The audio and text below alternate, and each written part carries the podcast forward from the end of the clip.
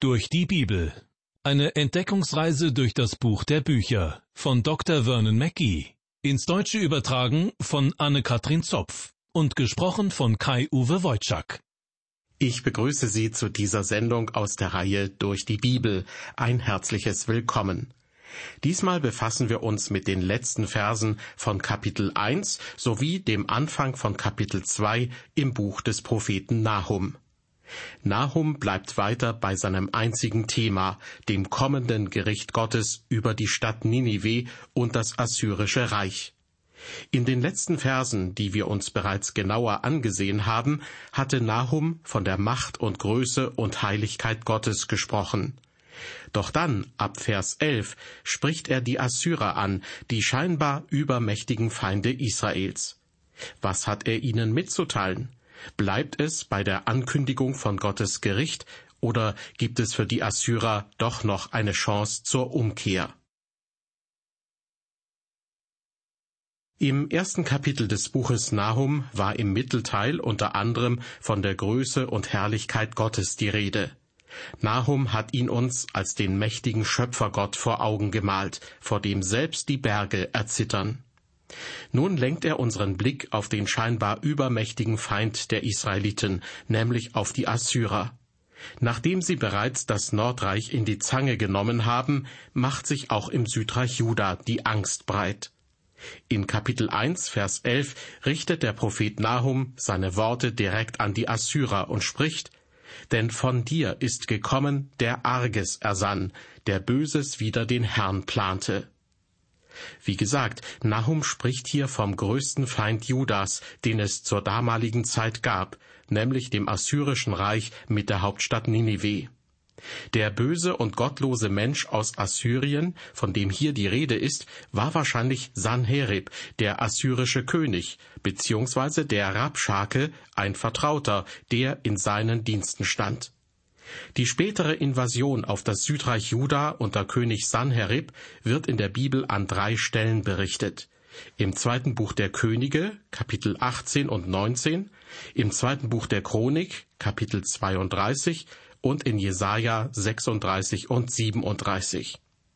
Liebe Hörer, wenn Gott etwas dreimal sagt oder berichten lässt, dann sollten wir wirklich innehalten und zuhören. Manchmal sagt er etwas zweimal Jesus etwa sagte hin und wieder, Wahrlich, wahrlich, ich sage euch. Schon dieses Wahrlich, wahrlich deutet darauf hin, dass die darauffolgenden Worte von besonderer Bedeutung sind. Wenn Gott aber etwas dreimal sagt oder berichten lässt, dann können wir davon ausgehen, dass es extrem wichtig oder alles entscheidend ist. Nahum spricht in Vers 11 von einem, der Arges ersann, der Böses wider den Herrn plante. Er spricht von einem bösen Ratgeber, der gegen Jerusalem heranzieht. In den historischen Berichten der Bibel lesen wir, dass Sanherib seinen Vertrauten, den Rabschake, mit einer großen Armee nach Jerusalem schickte. Rabschake zog also vor Jerusalem und belagerte die Stadt. Das machte Hiskia, dem König von Juda, verständlicherweise Angst. Schließlich hatte Assyrien bereits das Nordreich Israel eingenommen. Die Leute aus Israel wurden gefangen genommen. In dieser Hinsicht waren die Assyrer nicht zimperlich. Deshalb hatte Juda große Angst vor den Assyrern. Die Belagerung Jerusalems bereitete Hiskia sicher einige schlaflose Nächte. Aber er wusste, wohin er sich wenden konnte. Er ging in den Tempel und schrie zu Gott. Und dann kam die Botschaft von Jesaja. Rabschake würde keinen einzigen Pfeil auf Jerusalem abschießen. Stattdessen würde er sich einfach zurückziehen, denn der assyrische König brauchte seine Armee als Verstärkung im Feldzug gegen Ägypten. Und schließlich vernichtete Gott selbst die assyrische Armee. So sieht es aus, wenn Gott Gericht übt. Aber das ist für den Propheten Nahum alles noch Zukunftsmusik. Noch scheinen die Assyrer einfach übermächtig zu sein. In diese Situation hinein kommt die folgende Botschaft von Nahum. Der erste Teil richtet sich offenbar an die Assyrer, der zweite Teil an die Menschen in Juda. Vers 12.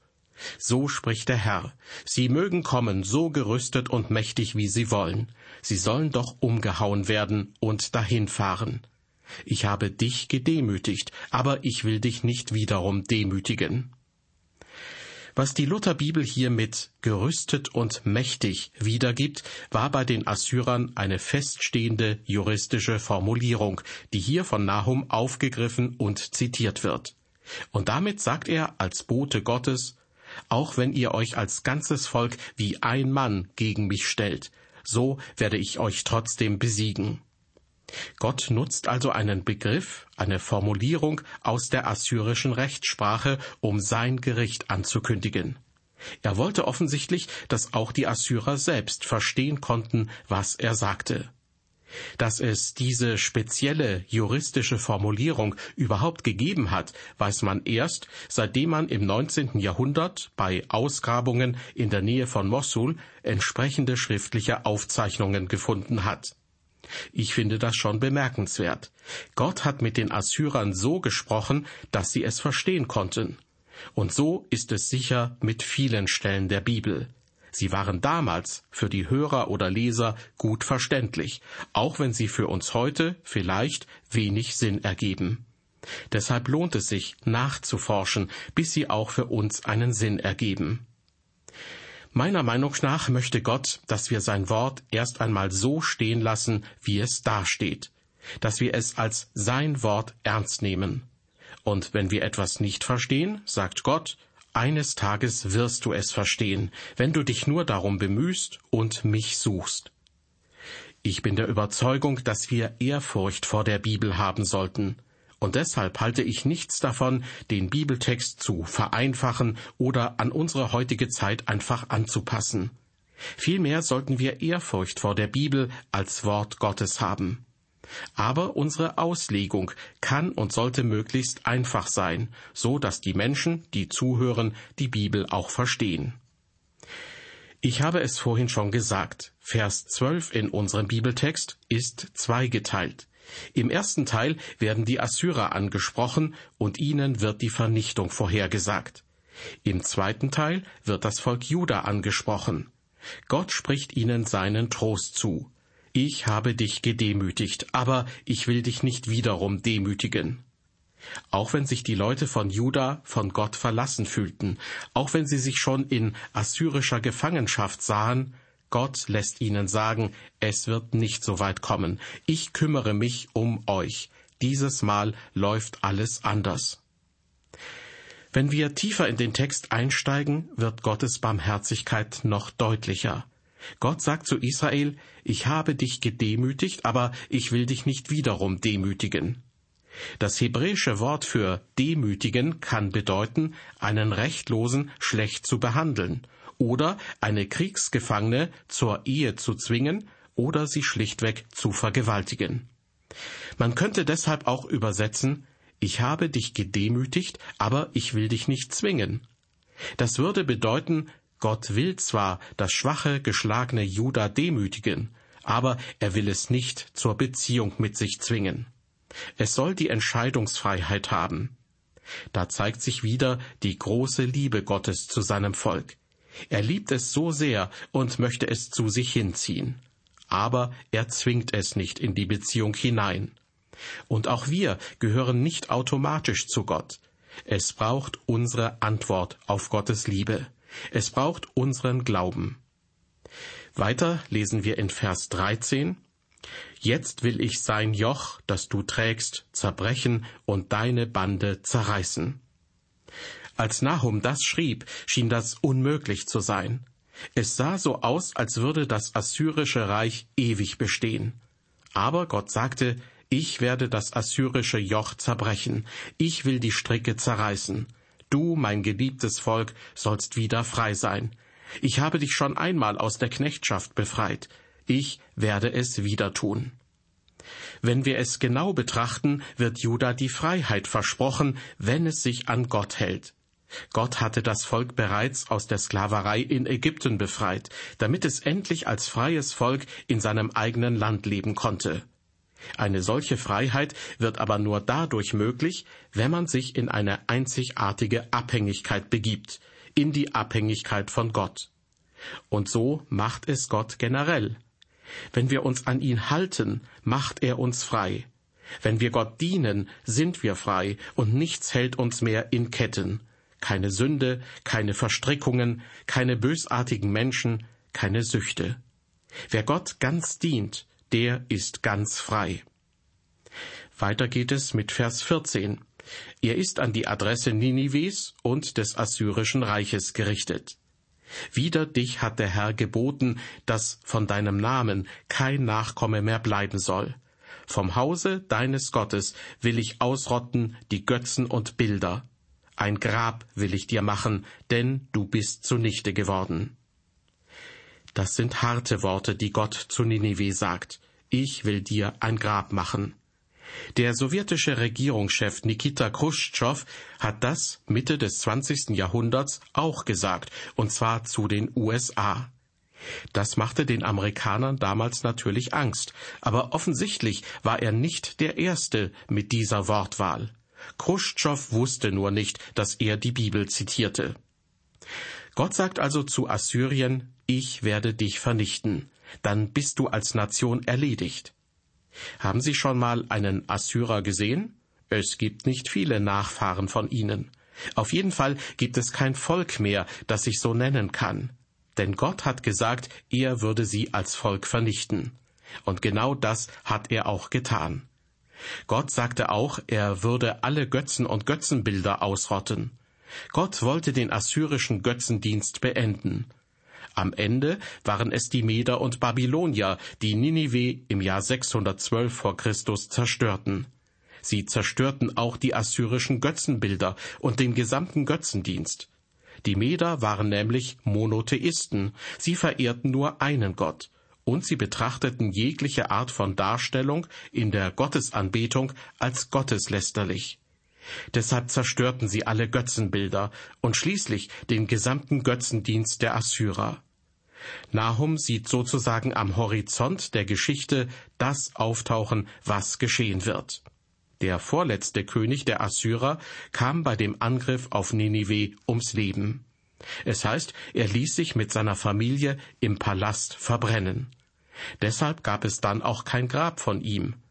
Vor diesem Hintergrund bekommt Gottes Aussage eine ganz eigene Bedeutung. Ein Grab will ich dir machen. Nahum sieht bereits etwas als erfüllt. Zugleich ist er sich sicher, dass Gott seine Verheißungen erfüllen wird. Deshalb spricht er auch, als wäre es schon geschehen und sagt, Du bist ganz zunichte geworden. Jetzt sind wir schon beim Ende des ersten Kapitels angekommen. In der Lutherbibel folgt nun der erste Vers des zweiten Kapitels. In manchen Bibelausgaben gehört dieser Vers aber noch zu Kapitel 1. Wie es auch sei, auf diesen Vers möchte ich jetzt noch eingehen. Da heißt es, Siehe auf den Bergen die Füße eines guten Boten, der da Frieden verkündigt. Feiere deine Feste, Juda, und erfülle deine Gelübde.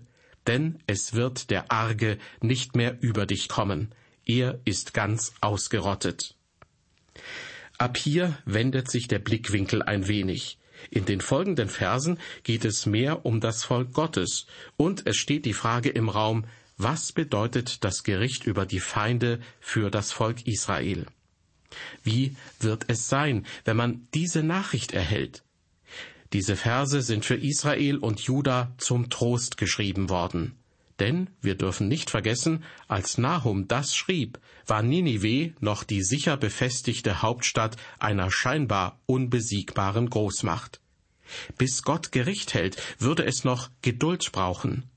Deshalb geht es auch darum, was man in der Zwischenzeit tun soll. Gott fordert das Südreich Juda durch Nahum auf, Verlass mich nicht, wende dich nicht anderen Göttern zu, bleibe dem Gesetz von Mose treu.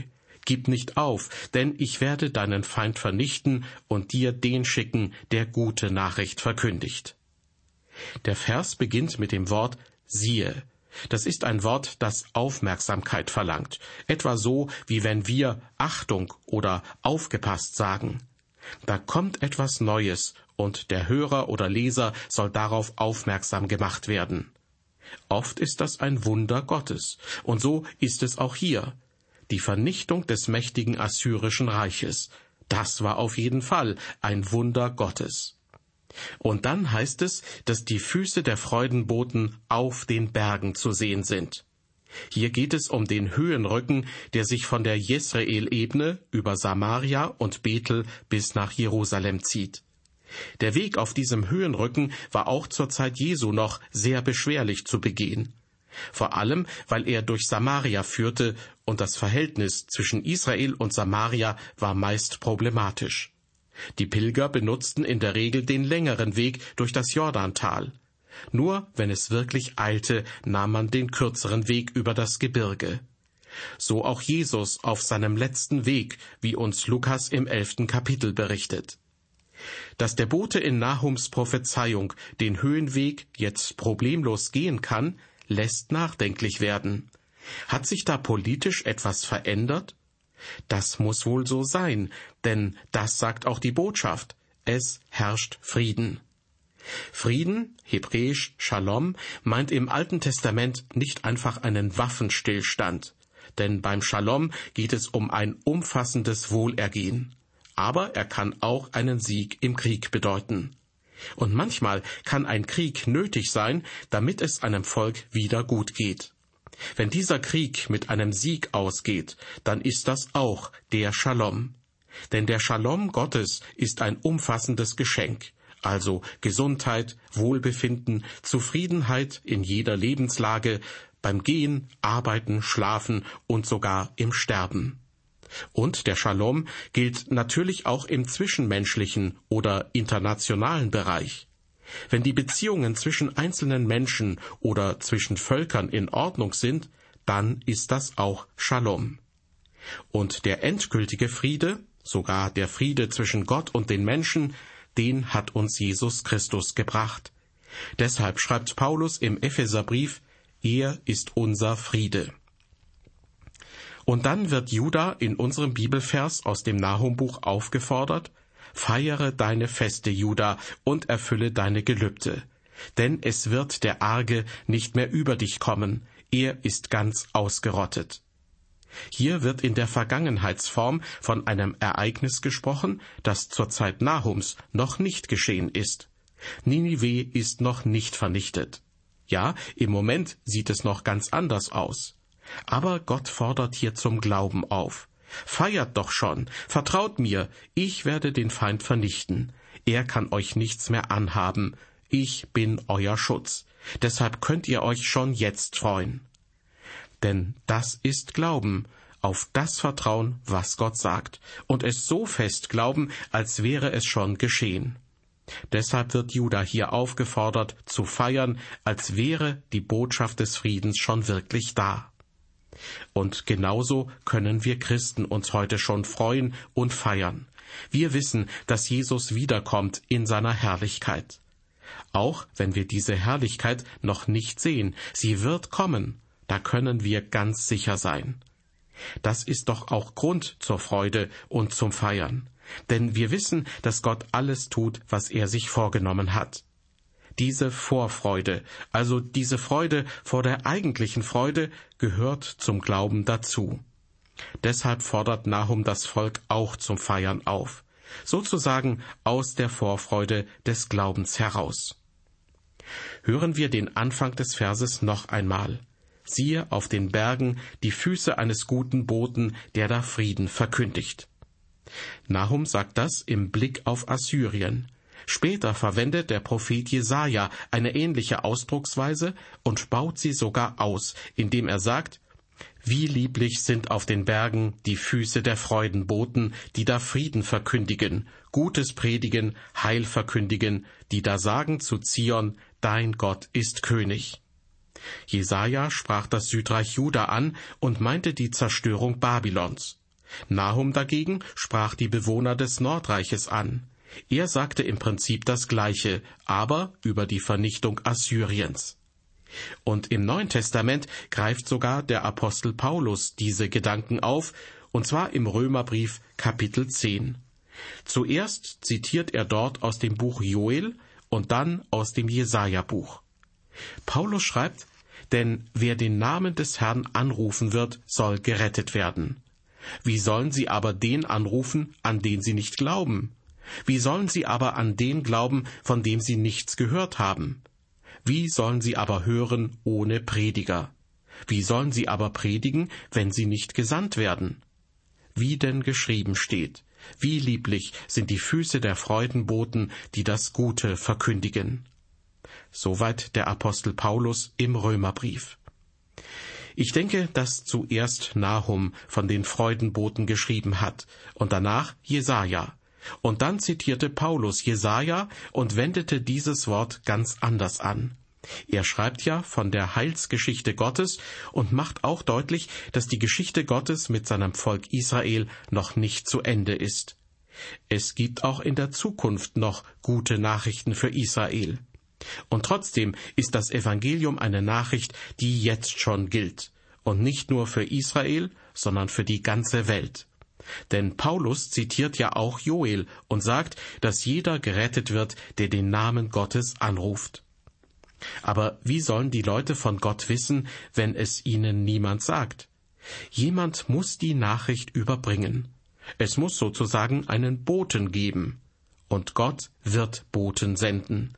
Bei Jesaja heißt es ja in dem Vers, den Paulus zitiert, wie lieblich sind auf den Bergen die Füße der Freudenboten, die da Frieden verkündigen. Das heißt nicht, dass die Boten besonders schöne Füße haben, über die man sich freut, sondern es ist ihre Botschaft, die diese Freude auslöst. Die Boten bringen das Evangelium, und das ist ein Grund zur Freude. Vielleicht kommen die Boten des Evangeliums auch gar nicht zu Fuß. Vielleicht kommen sie per Schiff oder per Flugzeug oder vielleicht auch übers Radio. Wichtig ist allein die Tatsache, dass sie das Evangelium bringen. Auch ich möchte dazu beitragen, mit den Medien unserer Zeit das Evangelium zu verkündigen. Zusammen mit anderen Christen möchte ich das Evangelium, so gut wir können, in alle Welt tragen. Ich möchte auch, dass meine Füße, die für den Herrn unterwegs sind, lieblich genannt werden. Meine Beine sollen gestiefelt sein, bereit einzutreten für das Evangelium des Friedens, wie Paulus es ausdrückt. Ich bedanke mich für Ihr Interesse an der Sendereihe durch die Bibel. Diesmal standen aus dem prophetischen Buch Nahum die letzten Verse von Kapitel 1 sowie der erste Vers von Kapitel 2 im Mittelpunkt. Ich würde mich freuen, wenn Sie auch beim nächsten Mal wieder mit dabei sind. Bis dahin, auf Wiederhören und Gottes Segen mit Ihnen.